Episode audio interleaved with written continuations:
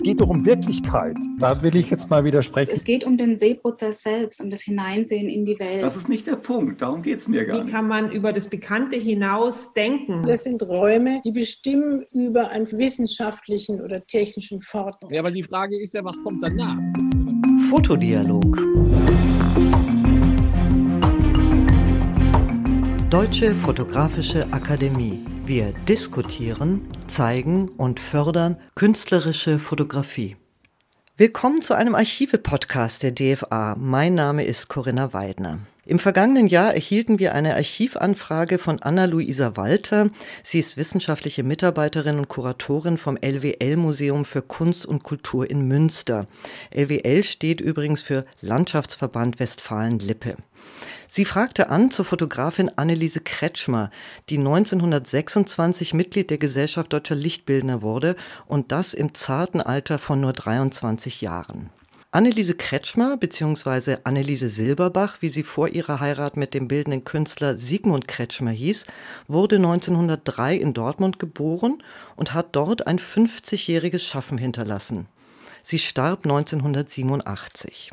Nun wird ihr Nachlass aufgearbeitet und in einer großen Ausstellung gezeigt. Und dazu spreche ich mit Frau Walter und mit Stefan Sagurner. Er ist Fotograf im LWL Medienzentrum. Herzlich willkommen an Sie beide. Hallo. Ja, guten Tag.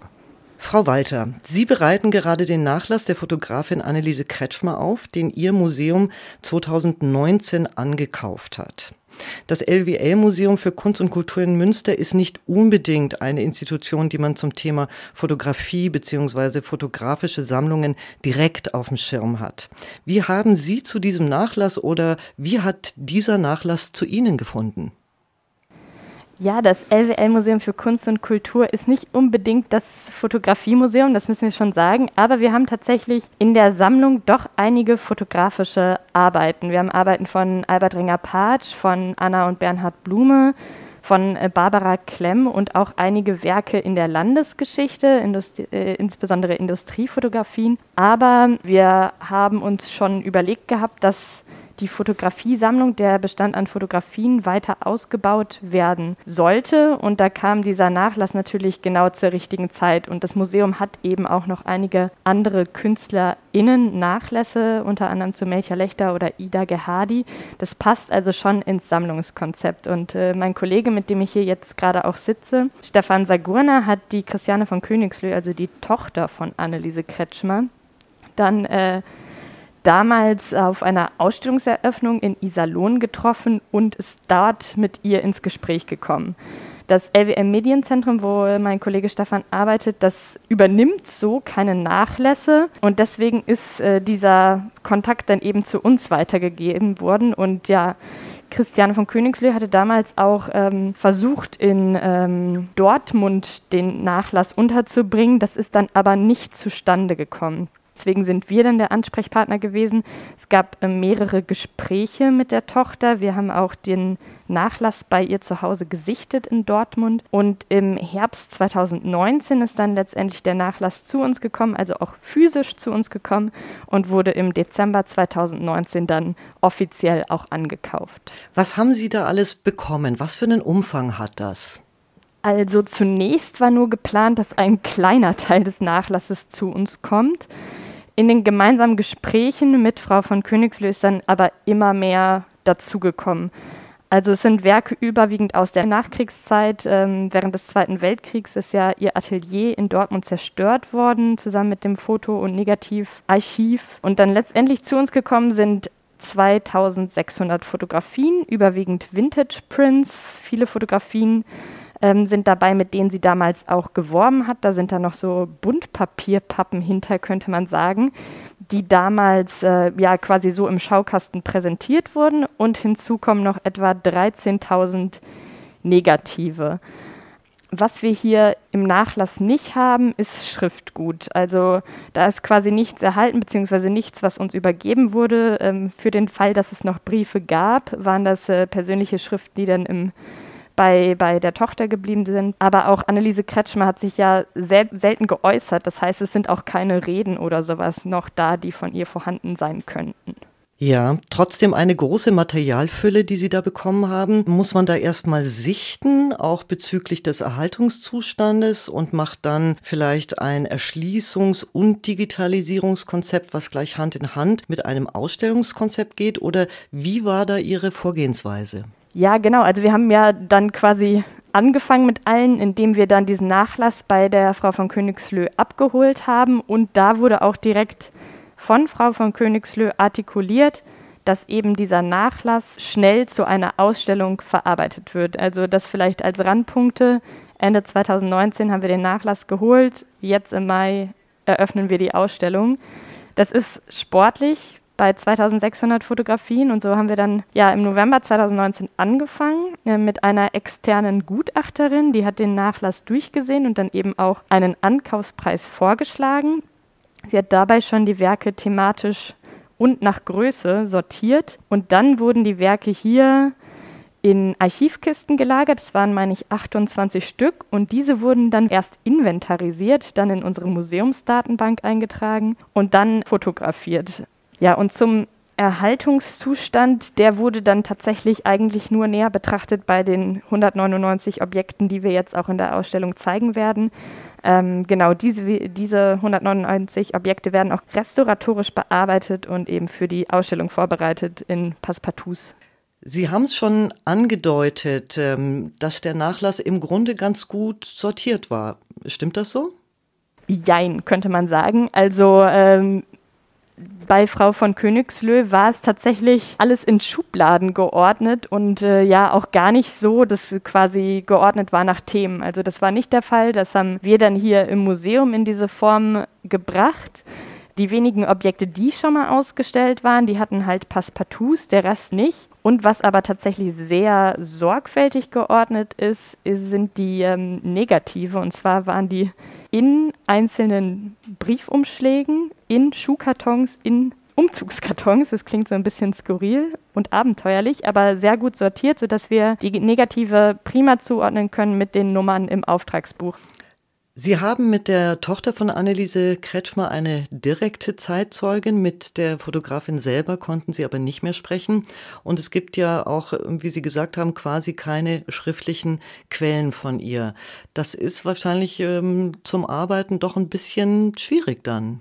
Ja, das war tatsächlich äh, schwierig, dass Anneliese Kretschmer von sich selber einfach wenig hinterlassen hat, weil wir vieles über sie nur mutmaßen können. Und dann hatten wir ja eigentlich auch geplant, äh, mit Christiane von Königslö zu sprechen.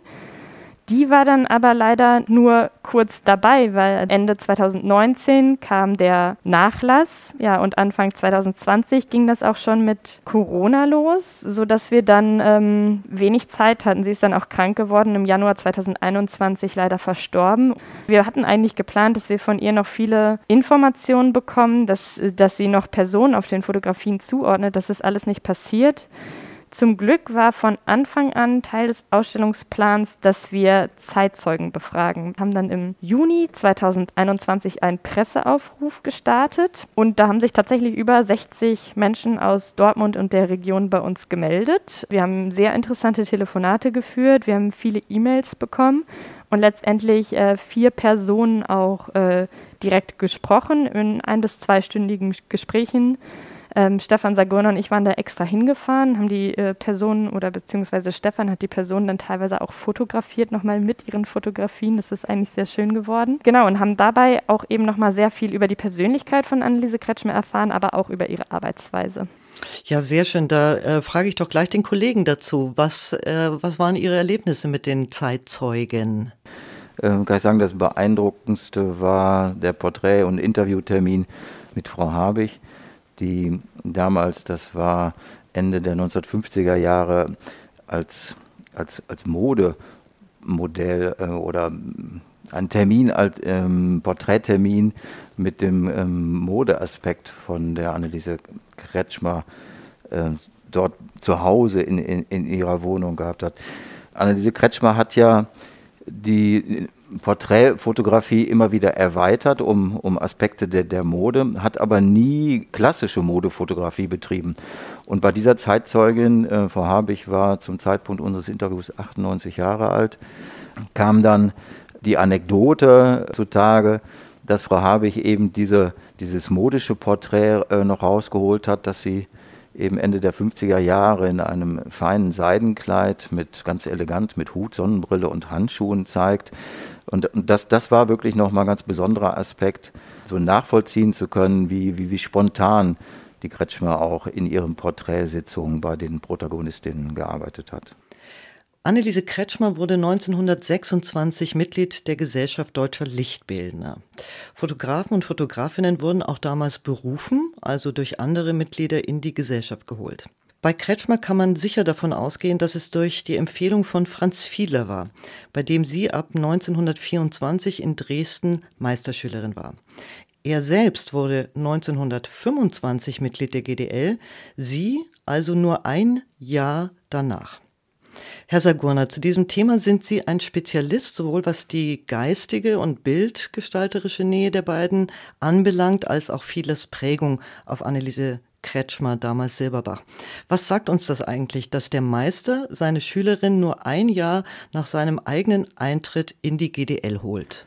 Auf der einen Seite spricht das natürlich äh, für eine Wertschätzung der GDL, die Fiedler damit ausdrückt, also den Bedarf, diese Institution mit ihrer an, den, an der künstlerischen Ausdruckskraft orientierten Struktur zu stärken. Er ist ja ganz bewusst nicht dem CV, also der Handwerksorganisation, sondern der GDL beigetreten, beziehungsweise hat Anneliese Silberbach in die GDL geholt. Auf der anderen Seite spricht das total für die künstlerische Qualität, die Anneliese Silberbach bereits zu Beginn ihrer fotografischen Laufbahn an den Tag gelegt hat. Und als, als Lehrender und vielmehr auch Förderer tritt Fiedler hier aktiv auf. Offensichtlich hat er ihr Potenzial erkannt und konnte ihr helfen, ihren eigenen fotografischen Weg, ihre Form zu finden. Man unterstützt ja das bzw. diejenigen, an die man glaubt, von denen man überzeugt ist, dass sie ein förderwürdiges künstlerisches Potenzial haben. Und dieses Verhalten zeichnet wiederum Fiedler als engagierten Lehrer und Meister aus und Anneliese Silberbach als souveräne Fotografin, die ihren Weg geht. Das ist ja so ein schönes Zitat aus der ehemaligen Fachzeitschrift im Atelier des Fotografen über sie. Sie besitzen im Nachlass auch äh, frühe Bromöldrucke. Hat äh, Anneliese Kretschmer diese Drucke in ihrer Zeit bei Fiedler ausgeführt? Denn er war ja ein ausgewiesener Spezialist für diese Drucktechnik. Oder konnte sie das vorher schon selber machen? Die Edeldrucke im Nachlass ähm, sind ein spannendes Thema. Ähm, wir konnten im Rahmen der Sichtung zur Inventarisierung und Verschlagwortung tatsächlich jeweils zwei Signaturen unter den Bromöldrucken der Nordafrika-Motive identifizieren. Nämlich die von Anneliese Silberbach als ausführende Fotografin und die von Leon von Kändel, der für die Ausarbeitung der Edeldrucke verantwortlich zeichnete. Bei Leon von Kändel lernte Anneliese Silberbach diese auf, dieses aufwendige Verfahren also erstmals kennen, und konnte aber noch nicht selbstständig die, die Edeldrucke und, und Bromöldrucke ausführen. Erst später, ab 1924 bei Fiedler in Dresden, hat sie dann ja diesen Schritt gemacht und tatsächlich eigene Edeldrucke ausgearbeitet. Der Weg von Anneliese Kretschmer innerhalb der Genres und der fotografischen Formate ist ja unglaublich vielschichtig. Zur Fotografie kam sie über ihre Mutter, denn die besaß eine Plattenkamera. War denn die Mutter schon eine Amateurfotografin? Da ist leider nichts konkret überliefert. Aber wenn man sich die, die Rahmenbedingungen zu der Zeit damals anschaut und genauer betrachtet, erklärt sich auch das. Die, die Amateurfotografie hat sich in den frühen 1920er Jahren ja deutlich entwickelt und besonders durch den Ersten Weltkrieg hat das Medium Fotografie ja einen enormen Schub bekommen, hat sich entwickelt in Richtung Massenmedium. Von daher war es eher normal, dass in einer unkonventionellen Kaufmannsfamilie wie die Kretschmers sich selber auch dargestellt haben, zudem mit einer Offenheit für die Künste und Künstler auch eine moderne Kamera vorhanden war. Dass die, die Kamera jetzt bei der Mutter angesiedelt war und nicht bei dem Vater, ähm, das spricht dann eben wieder ähm, für diese unkonventionelle Familiensituation, eben mit, mit der Offenheit für die Künste. Ähm, also durchaus üblich, eine moderne, für die, für die damalige Zeit moderne Kamera, Plattenkamera, Balkenkamera ähm, in so einem Haushalt zu haben, zu führen und eben auch, dass die Frau damit umgegangen ist. Prägend scheint ja ein Paris-Aufenthalt 1928 gewesen zu sein, wo Anneliese Kretschmer in Berührung mit der künstlerischen Avantgarde kam. Also Kretschmer ist insofern eine sehr spannende Fotografin für die GDL, in der man ja avantgardistische Strömungen in der Fotografie zu dieser Zeit im Grunde nur sehr bedingt gutierte. Aber Anneliese Kretschmer oder auch Kari Hess, ebenfalls Mitglied in der GDL, schon übrigens seit 1920 und auch noch ein paar andere, standen sehr wohl für solche Strömungen innerhalb der GDL, auch wenn sie eine Minderheit waren. Trifft auf Anneliese Kretschmers Bildsprache der 1920er und 30er Jahre eigentlich der Begriff des neuen Sehens wirklich zu? Ja, gerade mit den Paris-Bildern lag Anneliese Kretschmer ja sehr dicht am Puls der Zeit. Also was Bildsprache, Motivauswahl und Komposition betrifft, war das für Kretschmer eine sehr intensive Zeit. Nicht umsonst war sie mit, mit ihren Stühlen im Regen 1929 auf der FIFO vertreten. Diese Zeit und Freiheit, bevor es in die Routine des kommerziellen Atelierbetriebs ging, hat sie ganz bewusst genutzt. Und das kann man diesen Fotografien auch ansehen. Stühle im Park, Ausschnitte aus der Urbanität Paris, Abstraktes. Die Frische eines neuen Sehens hat sie dann auch in ihre Porträts übertragen können. Ja, das passt auch formal. Aber auch hier bleibt Anneliese Kretschmer sich selber treu. Dazu gibt es ein schönes Zitat von ihr, auch wenn das zu einem ganz anderen Thema war, so passt es von der Grundhaltung auch hier. Und da sagte sie, andere setzten sich dafür ein, wir lebten es. Das war bezogen auf die Emanzipation. Ich glaube, die Fototheorie, so wie ähm, Molinotsch sie verfochten hat, interessierte Kretschmer nicht besonders. Sie, sie fotografierte einfach ihren Stil. Sie lebte das. Und mit einem anderen Zitat kann man das noch abrunden. Ähm, das ist aus, aus dem Atelier des Fotografen, der Fachzeitschrift aus der Zeit. Da gibt es einen schönen Bildkommentar, der kommentiert ein Porträt von, von Anneliese Kretschmer, äh, ganz kurz und knapp. Anneliese Kretschmer geht ihren Weg. Und darauf läuft es hinaus. Ich würde gerne auf die Zeit des Nationalsozialismus zu sprechen kommen. Der GDL-Vorsitzende Franz Greiner, ein äh, überzeugter Anhänger des nationalsozialistischen Regimes, hatte sich darum bemüht, dass die GDL in den Fachverband der Kunsthandwerker innerhalb der prestigeträchtigen Reichskammer für bildende Künste aufgenommen wird. Damit ging die Pflicht des Abstammungsnachweises einher und so schloss die GDL 1935 alle nichtjüdischen Mitglieder aus, unter anderem auch Anneliese Kretschmer, die als sogenannte Halbjüdin ausgeschlossen wurde. Ihr Vater Julius Silberbach war ein zum Protestantismus konvertierter Jude. Die Familie hatte schon vorsorglich 1933 das elterliche Modehaus auf die Mutter umgeschrieben. Frau Walter, Sie haben sich mit Anneliese Kretschmers Situation im Nationalsozialismus beschäftigt. Was erlebte sie in dieser Zeit sowohl persönlich wie auch beruflich? Ja, zunächst ist es, denke ich mal, erstmal interessant zu betonen, dass Kretschmer selbst ja gar keine Jüdin war. Also sie selbst wurde protestantisch erzogen und sagte in diesem äh, viel zitierten Interview mit Ute Eskelsen vor 1982, dass das Judentum bei ihnen zu Hause überhaupt keine Rolle spielte. Hinzu kommt ja auch, dass der Vater eben jüdischer Herkunft war. Also auch nach jüdischem Recht war sie einfach keine Jüdin. Dazu hätte ja die Mutter Jüdin sein müssen. Das hat die Nationalsozialisten natürlich nicht interessiert und sie haben sie halt dennoch als Halbjüdin in Anführungsstrichen ausgeschlossen, dann auch aus der GDL. Trotz ihrem nicht-jüdisch-Seins, könnte man sagen, wurde sie halt ähm, ja, ausgeschlossen und ihr Schaukasten am alten Markt in Dortmund wurde beschmiert. Das hörte tatsächlich erst auf, als sie der Deutschen Arbeitsfront beitrat. Über die hatte sie dann letztendlich sogar die Möglichkeit, im November 1933 schon, also auf der Berliner Ausstellung Die Kamera, Ausstellung für Fotografie, Druck und Reproduktion teilzunehmen. Kretschmer selbst, also um nochmal auf die GDL dann zurückzukommen, gibt für ihren ähm, Ausschluss ähm, das Jahr 1933 an. Das ist jetzt äh, schwer rekonstruierbar heute, da Kretschmer 1932 eben noch auf dieser Mitgliedsliste geführt wird.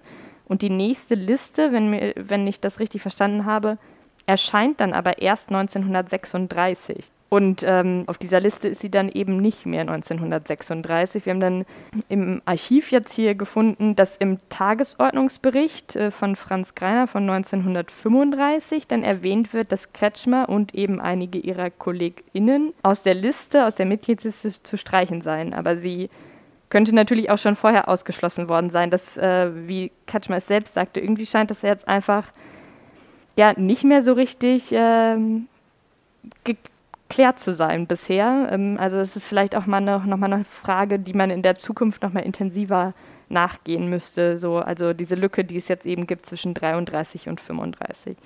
Aber wie gesagt, sie bekam halt eben kein Berufsverbot, sie durfte weiterarbeiten.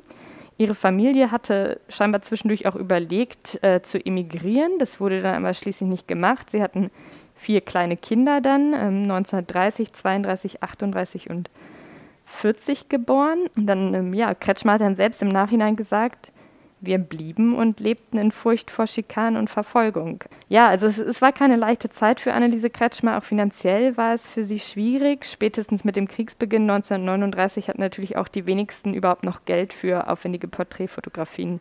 Das muss man an der Stelle vielleicht auch nochmal dazu sagen. Wir haben in unserem Schriftgutarchiv eine Aktennotiz. Es ist eine Gesprächsnotiz von Walter Boje vom 28. März 1979. Walter Boje hatte Anneliese Kretschmer kontaktiert wegen einer großen GDL-Ausstellung in München, bei der dann auch Arbeiten von ihr gezeigt wurden. Und Boje schreibt, sie war am Telefon sehr liebenswürdig und gesprächsbereit. Nach 1933 wurde sie mit einem Brief aus der GDL ausgebotet, da Halbjüdin. Ihr Atelier durfte sie weiterführen und wurde geholt, wenn es darum ging, gute Bilder zu machen. Frau Walter, haben Sie eine Idee, was Anneliese Kretschmer mit dieser Bemerkung gemeint haben könnte? Es gibt ja ein Porträt im Nachlass, Bildnis eines Offiziers der Wehrmacht. Könnte sie diese Art von Aufträgen gemeint haben, also für die sie geholt wurde, um gute Bilder zu machen? Ja, das kann ich mir tatsächlich auf jeden Fall vorstellen. Also Sie merken schon, das ist eigentlich sehr äh, ja, spannend und auch immer noch rätselhaft, was Anneliese Kretschmer zwischen 1933 und 1945 machen durfte, beziehungsweise auch nicht machen durfte. Ich habe gerade schon erwähnt, sie durfte weiterarbeiten und sie hat ja eben auch noch einige wichtige Funktionäre fotografiert, hat sie selber gesagt, in einem Interview auch. Sie war in Dortmund gut vernetzt. Sie hatte ja ab äh, 29 da ihr Fotostudio und hatte wohl auch einige Sympathien dann auf ihrer Seite. Im Nachlass können wir das aber nicht mehr so richtig nachvollziehen. Wir haben eben dieses Porträt, was Sie gerade angesprochen haben. Das zeigt einen Kapitän zur See. Den können wir heute leider nicht mehr identifizieren. Aber Kretschmer sagt ja auch, sie hat über äh, Kontingente, die verteilt wurden, um Soldaten zu fotografieren. Diese hat sie halt erhalten. Und sie hat auch äh, Veranstaltungen der NSDAP fotografiert. Zudem haben wir auch Namen wie beispielsweise Albert Vögler in unseren Unterlagen gefunden, also in den Auftragsbüchern. Der war zwar nicht selbst Mitglied der NSDAP, aber er war ehrenhalber Reichstagsmitglied für die NSDAP seit 1933. Und wir konnten eben über das ähm, Auftragsbuch auch feststellen, dass sie zum Beispiel den Bund Deutscher Mädel fotografiert hat. Das Problem ist, dass wir zu der Zeit leider quasi keine Fotografien haben oder negative, die das illustrieren, was Kretschmer damals auch eben erlebt haben mag, in diesem Umstand, dass sie als äh, in Anführungsstrichen Halbjüdin diese NSDAP-Mitglieder fotografieren durfte. Das ist echt äh, schwierig, weil leider, wie gesagt, das meiste bei der Bombardierung 1944 verloren gegangen zu sein scheint. Anneliese Kretschmer hinterlässt nicht nur ein sehr umfangreiches Övre, wie gesagt, ein 50-jähriges Schaffen. Das ist natürlich eine gewaltige Zeitspanne. Sie ist auch gerade ähm, für ihre Anfänge eigentlich als ähm, sozusagen die neue Frau der 20er und 30er Jahre rezipiert worden, als äh, eben junge Fotografin, äh, die ein eigenes Atelier hatte, dort ganz eigenständig ähm, hantiert hat. Abschließende Frage an Sie beide. Was sind Ihre Highlights in Bezug auf Anneliese Kretschmer?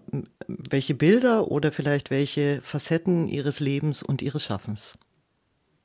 Ich starte einfach mal kurz. Ähm meine Highlights sind tatsächlich äh, die, die große Breite der Porträtfotografie, die sie gemacht hat. Ich interessiere mich sehr für das Porträt, also auch in der Malerei bin ich da ein großer Fan von und ihre Porträts sind wirklich wahnsinnig ausdrucksstark und ähm, so zeitlos. Wir haben ein Porträt aus den 30er Jahren in der Ausstellung. Es hätte von gestern sein können. Man sieht da keinen Unterschied. Äh, die Frau ist jetzt wahrscheinlich seit vielen Jahren tot, aber dieses Porträt wirkt so zeitgenössisch. Ist für mich so wirklich, diese Porträts sind wirklich für mich das Highlight der Ausstellung. Ja, für mich sind es die Selbstporträts und Selbstbildnisse, die an diese Silberwache, an diese Kretschmer äh, von sich fotografiert hat. Das Selbstporträt gehört ja zu den Königsdisziplinen in der Fotografie. Ähm, und da sind wirklich beeindruckende Werke entstanden, die wir auch in der Ausstellung zeigen werden. Und wenn es um das einzelne oder um ein einzelnes Bild geht, so dass ich herauspicken sollte aus dieser ganzen ähm, Bilderflut des Nachlasses, dann wäre es sicherlich das Bildnis der Frau mit Hut. auch ein, eine Porträtfotografie. Diesmal eine Porträtfotografie, die die Grenze zur Modefotografie nicht nur berührt, sondern auch überschreitet. Und da verschmelzen beide Genres wunderbar äh, miteinander. Und zwar auf eine Art und Weise, wie wir sie sonst nur aus dem Kubismus kennen. Also mehrere Pos Perspektiven äh, fängt die Kretschmer in einer Momentaufnahme ein ähm, mit der Anmutung einer kubistischen Fotografie. Ganz fantastisch. Die Werkschau Der Augenblick. Die Fotografin Anneliese Kretschmer ist bis 14. August 2022 zu sehen im LWL Museum für Kunst und Kultur in Münster. Herzlichen Dank, dass Sie sich die Zeit genommen haben. Fotodialog.